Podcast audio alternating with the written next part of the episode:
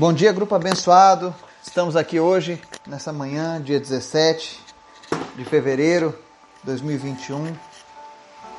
Mais uma manhã que o Senhor tem preparado para as nossas vidas. Estou muito feliz porque tenho recebido apenas notícias boas e é muito bom receber notícias boas. É muito bom ver que as pessoas que, que nós temos ao nosso lado nessa caminhada estão sendo abençoadas, estão sendo ouvidas por Deus, estão sendo atendidas por Deus. Eu fico muito feliz todas as vezes que eu recebo uma boa notícia assim. Eu recebi notícias hoje do Gabriel e do irmão Carlos e me alegrei muito de ouvir a voz do Gabriel.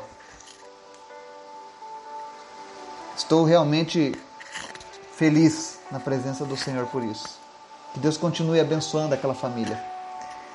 E todos os demais que nos acompanham, que estudam conosco. Hoje nós vamos para o capítulo 21 de Apocalipse, o penúltimo episódio da história da raça humana.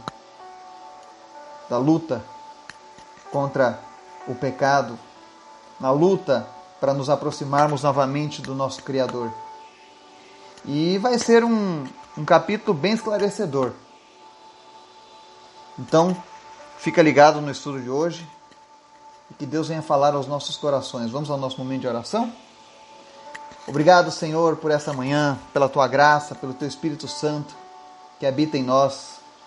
Obrigado, Senhor, porque a cada dia o Senhor tem nos dado força para que a gente venha lutar contra o pecado, para que ele não nos domine, para que ele não seja o Senhor das nossas vidas, mas que tu, Jesus, seja o único e suficiente Senhor e Salvador. Obrigado pela tua salvação. Obrigado, Senhor, pelas oportunidades que o Senhor tem nos dado a cada dia.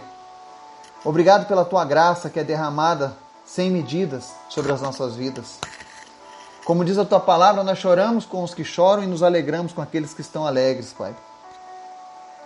Obrigado, Deus, por cada vida deste grupo, por cada pessoa que faz parte desse estudo, que ao longo desses meses tem dedicado um momento do seu dia para ter um encontro contigo, Senhor.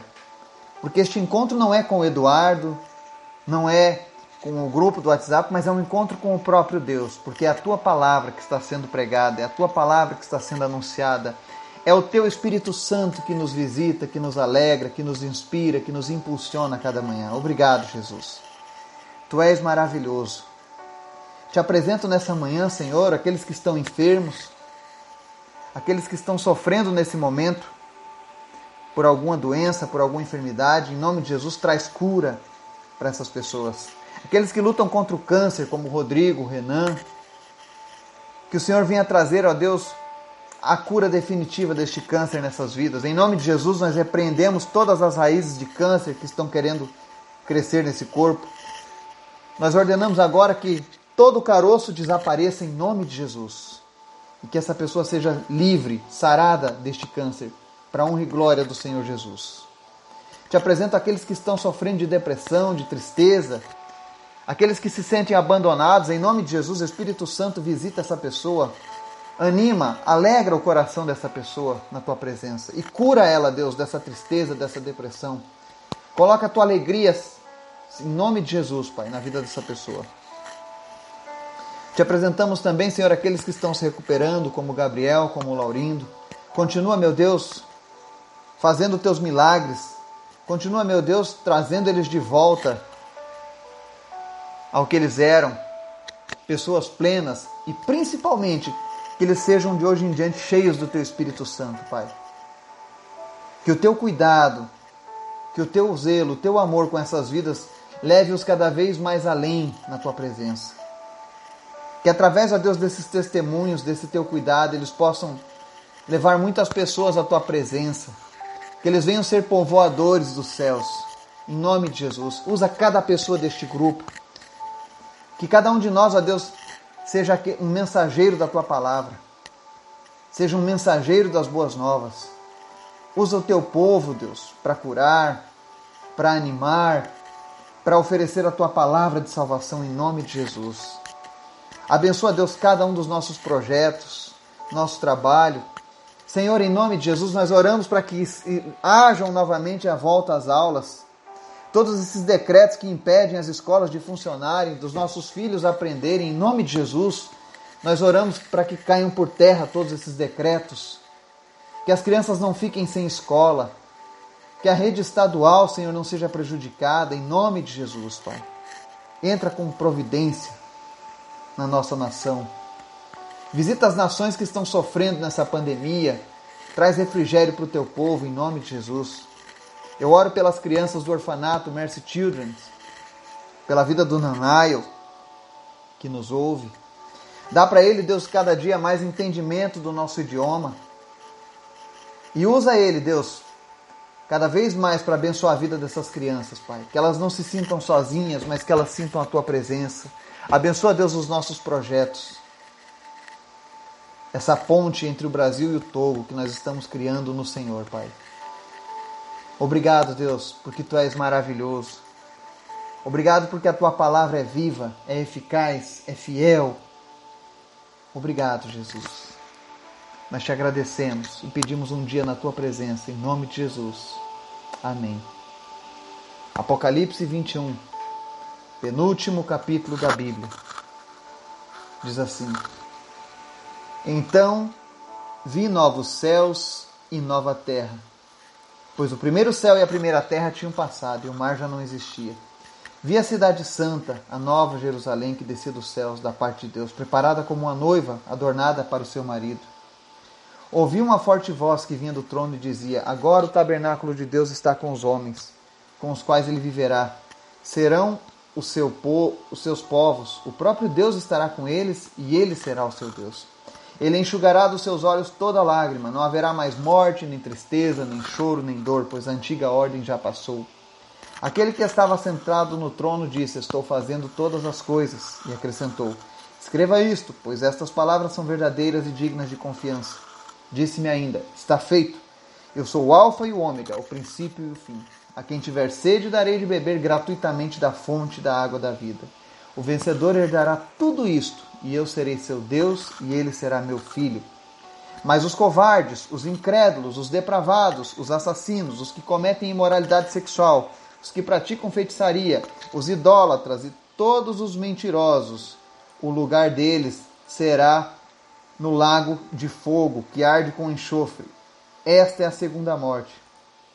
Um dos sete anjos que tinham as sete taças cheias das últimas sete pragas aproximou-se-me e me disse: Venha, eu mostrarei a você a noiva, a esposa do cordeiro. Ele me levou no espírito a um grande e alto monte e mostrou-me a cidade santa, Jerusalém, que descia dos céus da parte de Deus. Ela resplandecia com a glória de Deus e o seu brilho era como de uma joia muito preciosa, como jaspe, clara como cristal. Tinha um grande alto muro com doze portas e doze anjos junto às portas. Nas portas estavam escritos os nomes das doze tribos de Israel. Havia três portas ao oriente, três ao norte, três ao sul e três ao ocidente. O muro da cidade tinha doze fundamentos, e neles estavam os nomes dos doze apóstolos do Cordeiro. O anjo que falava comigo tinha como medida uma vara feita de ouro, para medir a cidade, suas portas e seus muros. A cidade era quadrangular, de comprimento e largura iguais. Ele mediu a cidade com a vara. Tinha 2.200 quilômetros de comprimento. A largura e a altura eram iguais ao comprimento. Ele mediu o muro e deu 65 metros de espessura, segundo a medida humana que o anjo estava usando. O muro era feito de jaspe e a cidade era de ouro puro, semelhante ao vidro puro. Os fundamentos dos muros da cidade eram ornamentados com toda sorte de pedras preciosas. O primeiro fundamento era ornamentado com jaspe, o segundo com safira, o terceiro com calcedônia, o quarto com esmeralda, o quinto com sardônio, o sexto com sárdio, o sétimo com crisólito, o oitavo com berilo, o nono com topázio, o décimo com crisópraso, o décimo primeiro com jacinto e o décimo segundo com ametista. As doze portas eram doze pérolas, cada porta feita de uma única pérola. A rua principal da cidade era de ouro puro, como vidro transparente. Não vi templo algum na cidade, pois o Senhor Deus Todo-Poderoso e o Cordeiro são o seu templo. A cidade não precisa de sol nem de lua para brilharem sobre ela, pois a glória de Deus a ilumina e o Cordeiro é a sua candeia. As nações andarão em sua luz e os reis da terra lhe trarão a sua glória. Suas portas jamais se fecharão de dia, pois ali não haverá noite. A glória e honra das nações lhe serão trazidas. Nela jamais entrará algo impuro, nem ninguém que pratique o que é vergonhoso ou enganoso, mas unicamente aqueles cujos nomes estão escritos no livro da vida do Cordeiro. Amém e amém. Apesar de ser um capítulo com 27 versículos, ele é um pouco extenso. Todas as vezes que eu leio esse capítulo, eu me regozijo no Senhor, eu me alegro. Porque eu vejo o meu futuro e o seu futuro. Quer ver como será o futuro? Não precisa em cartomante, bola de cristal, búzios, tarô. A palavra de Deus, ela concede tudo que nós precisamos saber sobre o nosso futuro. É por isso que Deus não gosta que nós venhamos a praticar essas coisas. Porque a própria palavra de Deus e o Espírito Santo de Deus já nos fornecem tudo o que nós precisamos saber. Quer saber alguma coisa sobre o teu futuro? Abra a palavra de Deus. Leia ela, ore e peça discernimento do Espírito Santo. E no capítulo 21 ele começa dizendo aqui que João está vendo novos céus e nova terra, pois o primeiro céu e a primeira terra tinham passado e o mar já não existia. Ou seja, Deus irá restaurar essa terra e os céus. Nós vemos um, uma luta do mundo hoje em dizer que o ser humano está destruindo o planeta. O ser humano não tem o poder de destruir esse planeta e nunca vai destruí-lo. O pecado tem o poder de destruir o ser humano, isso sim. É uma mudança de foco que o mundo tenta impor. O problema não é, não é a nossa conduta, é é você destruir o planeta, não. O problema é você destruir a sua vida. E o pecado faz isso. E por conta do pecado, haverá uma grande punição e a terra vai ser quase que totalmente destruída. Você viu lá nas pragas uma destruição grande na natureza. Mas, na verdade, Deus vai estar apenas purificando essa terra. Porque aqui em Apocalipse 21 nós veremos que será feita uma nova terra em cima do que sobrou daquela terra devastada pelo pecado, pelos julgamentos de Deus, Deus vai fazer uma terra novamente. Como fora lá no jardim do Éden, perfeita. Porque o projeto de Deus era uma morada eterna perfeita para o homem. Quando Deus criou a terra para Adão e Eva, ele criou um lugar para que o homem passasse a eternidade e um lugar que ele pudesse estar junto. Você lembra que Deus vinha na viração do dia falar com Adão e Eva? como eles eram abençoados de estarem na presença do Senhor, do Criador, todos os dias. Eu não sei se você consegue imaginar isso, mas a verdade é que nós também teremos isso. No nosso futuro, nós estaremos constantemente na presença de Deus, numa terra restaurada. E ele fala aqui também nesse início dos versículos sobre a Nova Jerusalém, a cidade santa que desce dos céus, ou seja, o céu e a terra vão ter um, um elo muito forte. Eu acredito que nós estaremos transitando entre os dois mundos constantemente. Porque tudo agora faz parte do domínio de Deus. Tudo fará parte agora do domínio de Jesus. Então, às vezes, é claro, nós devemos usar os recursos com cuidado, os recursos naturais, aquilo que Deus nos deu. Deus nos deu essa terra para ser cuidada por nós, ser zelada por nós. Mas esse mesmo Deus um dia vai restaurar ela. Tudo aquilo que está deteriorado, destruído, um dia vai voltar. E vai voltar perfeito. Nos versos 3 ao 7, eu acho que são os versos mais lindos da Bíblia. que ele diz assim: Ouvi uma forte voz que vinha do trono e dizia: Agora o tabernáculo de Deus está com os homens, com os quais ele viverá. Eles serão seus povos, o próprio Deus estará com eles e ele será o seu Deus.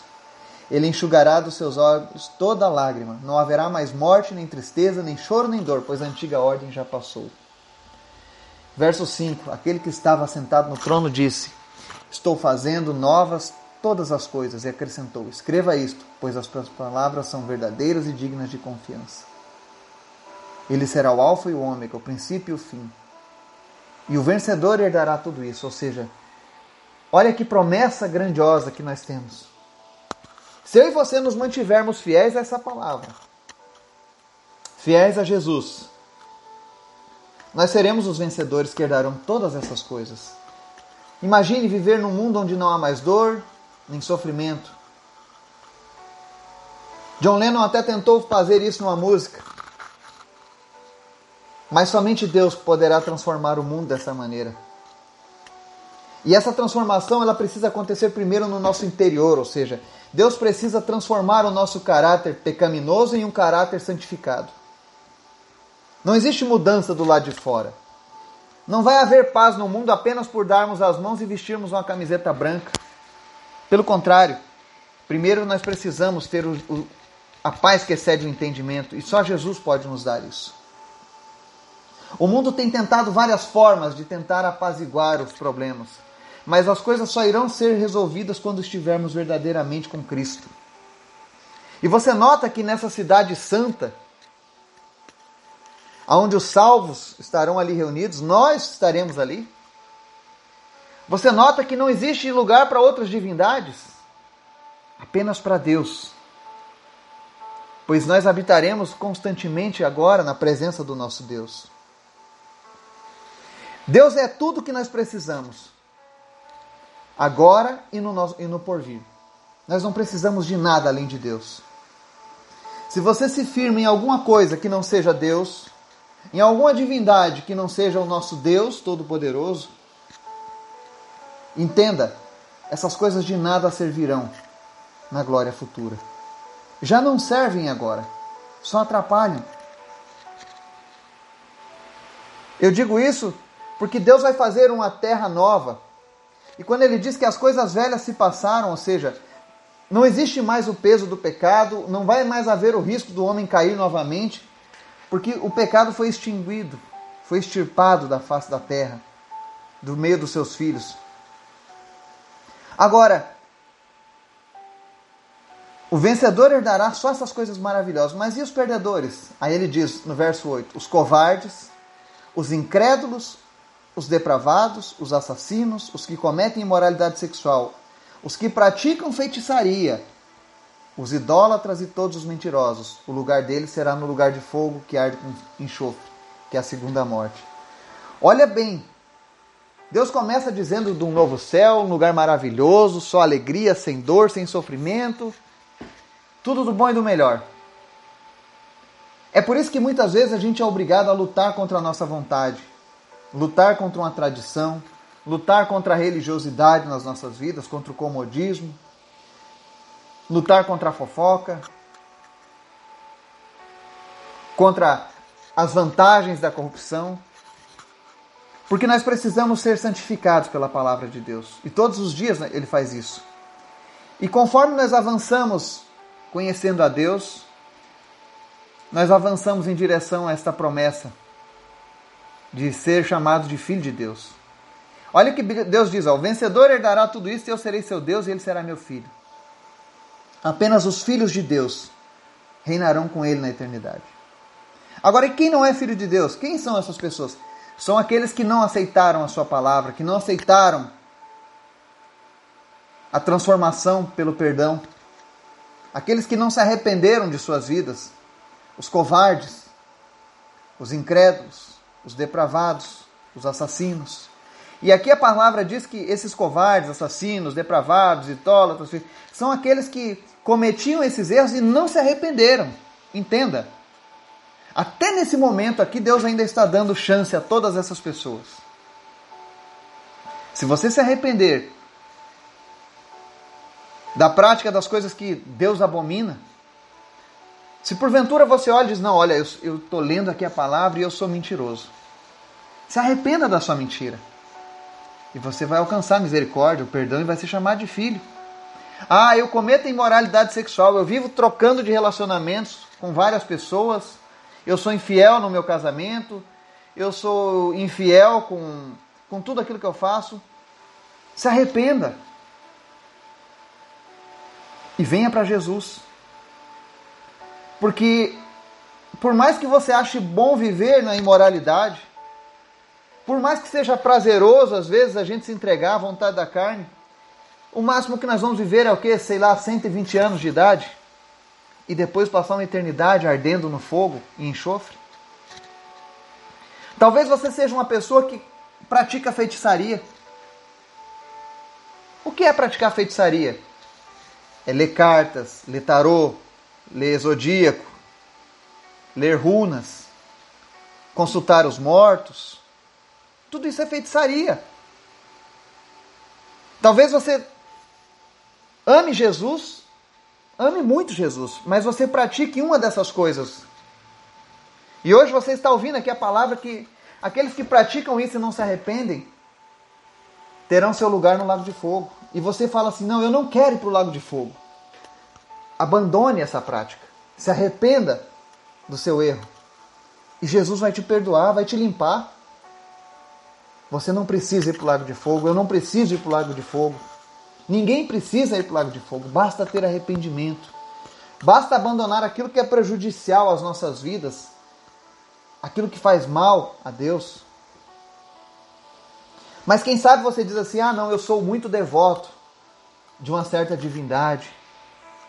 Eu sou devoto de um apóstolo de Jesus. Cuidado, isso é idolatria. Nós só podemos nos prostrar e nos curvar diante do Jesus. Por melhor que tenham sido os apóstolos, e olha que nós acabamos de ler aqui nessa passagem que haverão doze portas e doze colunas. As doze portas vão estar ali com, representando o nome de cada uma das doze tribos de Israel. E nós veremos doze colunas, cada uma com o nome de um dos doze apóstolos. Olha só.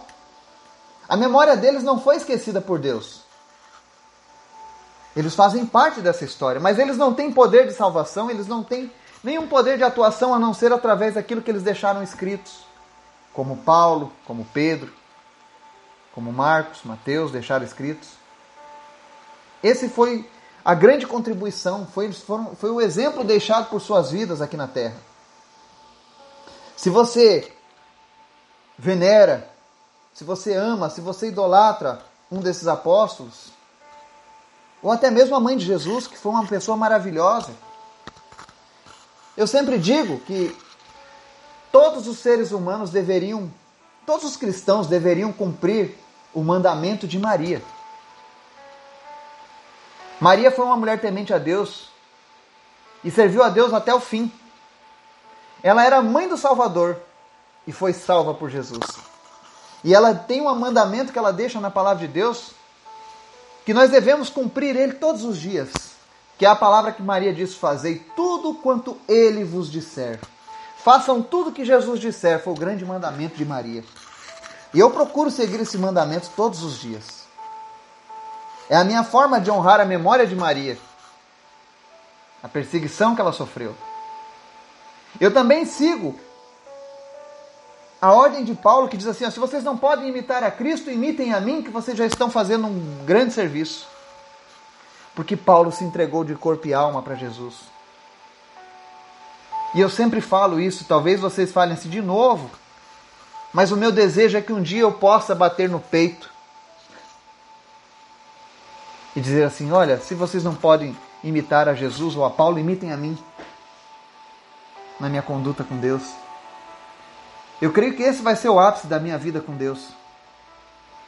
Poder falar isso. Então entregue a sua vida para Jesus. Abandone essas coisas que o mundo tem semeado no seu coração, que você aprendeu por tradição. Eu sei o quanto é difícil a gente abandonar certos costumes. Mas e se esse costume não te leva para junto de Deus, você vai continuar com ele? Se esse costume te leva para um lago de fogo, você vai ficar com ele? Apocalipse 21 é um divisor de águas na nossa fé. Ele mostra o resultado dos que servem a Deus e dos que não servem a Deus. E ele diz que para servir a Deus aqui você tem que ser um vencedor, você tem que abrir mão de todas essas coisas que estão aqui no versículo 8. E o desejo de Deus para mim e para você é que a gente vença essas coisas. E aí ele segue, mostrando dos versos 10 ao 27 como vai ser a cidade de Jerusalém celestial. Aí você vai ver lá as pedras, e você, se você ler o livro de Levítico, você vai ver que as pedras que o sacerdote usava no peito são essas mesmas pedras. Então você vai ver uma linguagem muito semelhante. Mas o principal aqui dessa rua, dessa cidade, com ruas de ouros, com muralhas espessas, é, é você entender que quando Jesus disse que viria preparar morada para nós, era essa cidade que Jesus estava preparando. Ele diz: A casa do meu pai tem muitas moradas. Eu sei que já teve pessoas que já me fizeram um questionamento acerca dessas muitas moradas, né? E eu não entrei em muitos detalhes porque eu sabia que nós chegaríamos aqui no Apocalipse 21. Então, essa casa de Jesus, que tem muitas moradas, não é um outro planeta, não são alienígenas, mas são simplesmente a Jerusalém que desce dos céus. As mansões de ouro. E esse lugar está preparado para mim e para você. E o que é melhor? Uma vez que nós estivermos vivendo esse tempo, o tempo que nós conhecemos aqui na terra vai parar e se transformará numa eternidade.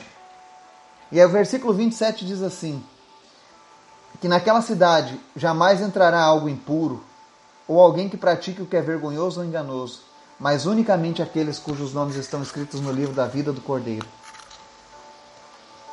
Mais uma vez, Deus encerra o capítulo 21 dizendo que esse ato de entregar as nossas vidas a Jesus, se você procura salvação para sua alma, se você procura perdão para os seus erros, a única forma é você escrevendo o seu nome no livro da vida, no livro do Cordeiro.